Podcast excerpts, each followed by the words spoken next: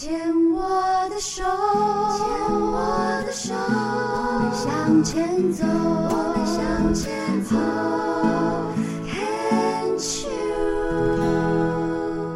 Can Cheers 牵手之声，欢迎收听由我 Debbie 姚戴伟为大家主持的黛比的生命花园。大家恭喜新年好！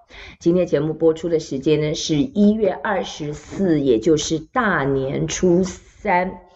初二初初一早，初二早，初三困甲饱。哈哈，所以今天呢，已经到了这个过年哦，从除夕啊小年夜、除夕这样一路过来呢，已经大概到了第三天、第四天的放假。特别是今年的过年有十天的假期，不管你人在哪，不管你是现在收听还是收听我们的重播，或者是透过 Podcast 来听我们今天的访谈呢，都祝你在新的一年兔年呢扬眉吐气啊，然后呢事事平安顺心。我觉得不管人生走到什么样的一个呃阶段，或者是碰到什么样的境遇哦，能够顺着自己的内心，我觉得自在是自己和自己在一起的，面对人生的高潮低潮，我觉得那是都是最幸福的一件事情。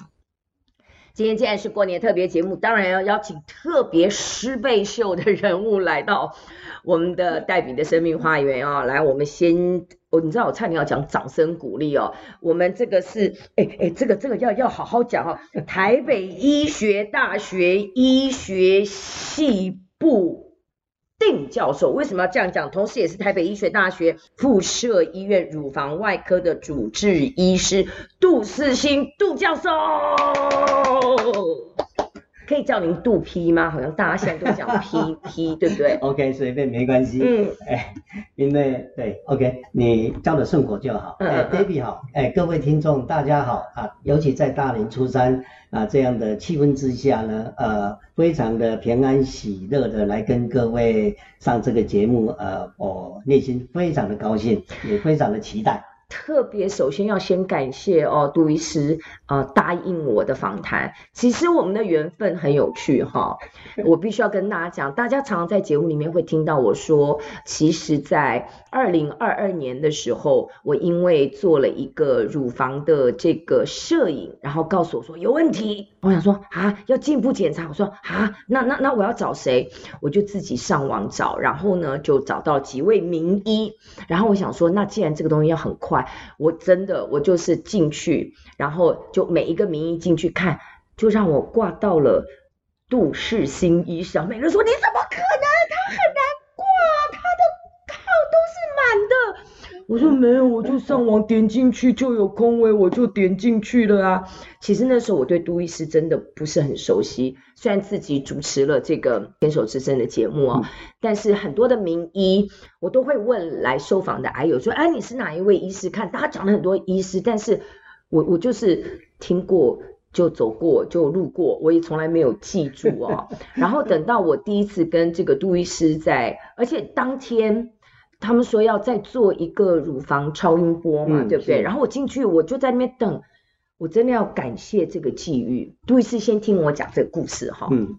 我要感谢这个机遇，因为我坐在这个候诊区的时候，我看到我我好像好像是已经一百多号了，然后进去就在外面的候诊区乳房中心，台北呃医学就是附设医院的时候，北北医附设医院的时候，我那个时候才真正的。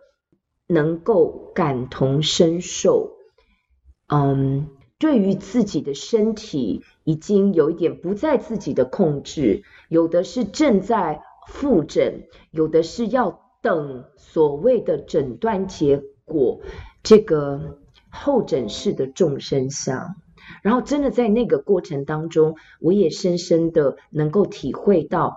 好像真的都在等宣判，然后更感动的是杜医师的诊，我记得是好像应该是上午的诊，呃，下午的诊，下午大概应该是四点还是五点可以结束，然后我看到我的时候好像已经是六点七点，然后杜医师看了我的报告，我把片子拿去，我就说杜医师那个超音波都满，然后因为我是低调人，我从来没有告诉杜医师我是谁这样子，因为。我用的也是我的本名这样子。嗯、然后，但是我想说，杜杜杜杜医师，我我是姚代伟。然后杜医师说，哦好，你好。我想，嗯，他不认识我，没有用，没关系。您真的这个衣物繁忙，我想说，哎，可不可以用一点那种恶势力？说哦，没有用，好。然后，但是我就跟杜医师讲说，我说杜医师，因为我的工作很忙碌。是不定时的，我可能没有办法来排这样的超音波。我跟你讲，杜医师当场并不是因为我是名人，他真的就问了他的那个 好像是实习医师嘛，然后还有那个助理的护理人员，就说还有没有办法？你就看那个护理人员，呃啊，哎呦我的妈呀，我试试。然后呢，他们真的就帮我挤的，当场就做了一个乳房的超音波。我非常非常感恩杜医师，我也真的能够。感同身受，说为什么很多的病友来到我的现场，然后来跟我分享，呃，自己在离病的过程当中的贵人，每一位医师真的都在他们的生命当中的一个决定的转捩点上，有了一个非常决定性的帮助。哎，嗯，杜医师，你现在一定搞不清楚我在讲什么，对不对？不记得了哈。我都有这样的经验，因为有时候，因为我们在诊间不妨就会碰到那个。拖着行李箱，或者远从高雄屏东过来就医的、嗯、的的呃寻求乳房相关问题的患者。嗯，那你说这些病人，他有的从台东、从屏东、从高雄、从离岛过来这边看，我们。当然，制度上有制度上的超音波排程，对，不过总是有有一些弹性嘛，对不对？我后来发现说，如果你要现场排那个超音波，你要早上，而且都是秒杀，就是一百个，没点没啊，然后你要再排，可能就是两三个月。对了，有时候排一两个月，以后那我们当然也也知道，大家现在的工商时代，其实大家都很忙碌，是，像 Debbie 这么忙，又是名主持人，没有没有，呃。就是那么多的事业必须倒在身上，所以，所以其实也不是说因为你是 David 我才给你这样特别恩惠，那我们只是考量说，真的有些有特殊必需要，我们还是会尽量的说，哎，如果当天真的还做得下，我们请他们加个班，哦，那只要我想医护同仁都是会站在各位的立场上来考量的，是，并不会说那么冰冷啊，就完全关起来。那我自己也将心比心嘛，人家从屏东从台东来。你说为了一个超音波，其实十分钟到十分钟、十五分钟的检查，对我们来讲很简单。对他来讲，他要真的是要花一整天，甚至再花一次来回的机票或者呃高铁票。我想这样的代价真的很大。我想医护同仁想起来会于心不忍。所以，与其我们自己来加点几分钟的班，但是来协助你，我想做人是快乐之本。我觉得这个真的是一个。不仅仅是专业人员哦，医护人员或者是所谓的助人者哦，最重要的真的就是同理心。嗯、你想想看，如果今天是我自己在这里的话，我也会想说啊，可以的话就就就尽量帮忙。对，然后我要继续讲那个故事，才会讲到今天的主题。我因为我要先进去入住那个那个一整间嘛，然后就先 stand by 看下一个，然后就看到杜医师，他是两个房间。就这个病人在讲的时候呢，下一个病人已经到另外一个房间，然后就是只有杜医师一个人站起来，这样走过去，下一号走回来，走过去，走回来这样子。我记得我坐下来第一句话，其实因为我是好奇宝宝，我爱观察，我就问杜医师说：“杜医师，你这样一天要走几步啊？” 我说有没有算过？这样其实这样也是很大的运动量。对对对对，因为我们平常可能也不是很有时间运动，那我想。在看诊的时间这样子走来走去，其实也是一种运动。尤其大家都知道，运动是非常好的一个健身的方法，也是保护健自己健康的一个很简易的方式啊。大家都听到什么什么运动多了可以避免肥胖，可以运动运动可以降低胆固醇，可以降低血糖啊，可以。